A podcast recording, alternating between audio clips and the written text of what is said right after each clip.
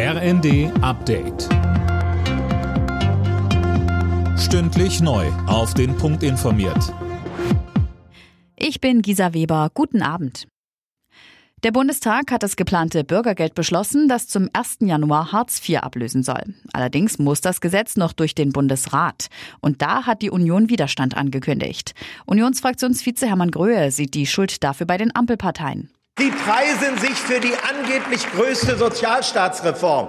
Aber Sie wischen weg die Kritik des Deutschen Städte- und Gemeindebundes, die Kritik des Deutschen Städtetages, die Kritik des Landkreistages. Wie viel ideologische Verbohrtheit braucht man eigentlich, um so mit der Kritik derjenigen umzugehen, die unseren Sozialstaat vor Ort tragen?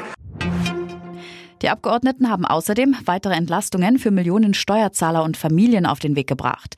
Mit dem sogenannten Inflationsausgleichgesetz soll die kalte Progression bekämpft werden. Ab Januar soll zudem das Kindergeld auf 250 Euro pro Kind erhöht werden. Auch für die Erhöhung des Wohngelds gab es grünes Licht. Das alles muss noch durch den Bundesrat. Mit gemischten Gefühlen blicken die Einzelhändler in Deutschland aufs Weihnachtsgeschäft. Bei Händlern und Kunden herrscht angesichts der hohen Inflation eine große Verunsicherung. Aber es gibt auch einen Lichtblick. Der Hauptgeschäftsführer des Handelsverbands Deutschland, Stefan Gent, sagte uns. Man muss deutlich sagen, dass trotz der Krise und der schwierigen Rahmenbedingungen für den Konsum in Deutschland wir doch von einem stabileren Weihnachtsgeschäft ausgehen, es auch hoffen, weil es jetzt Anzeichen gibt, dass die Verbraucherstimmung sich gerade bessert, gerade vor dem Hintergrund auch der Zusagen der Bundesregierung zum Thema Gas- und Strompreisbremse, was enorm wichtig ist für das Bauchgefühl der Verbraucherinnen und Verbraucher.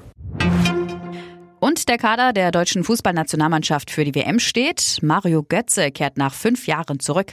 Mit dabei im Sturm sind unter anderem BVB-Youngster Yusufa Mokoko und der aktuelle deutsche Bundesliga-Top-Torschütze Niklas Füllkrug von Werder Bremen. Alle Nachrichten auf rnd.de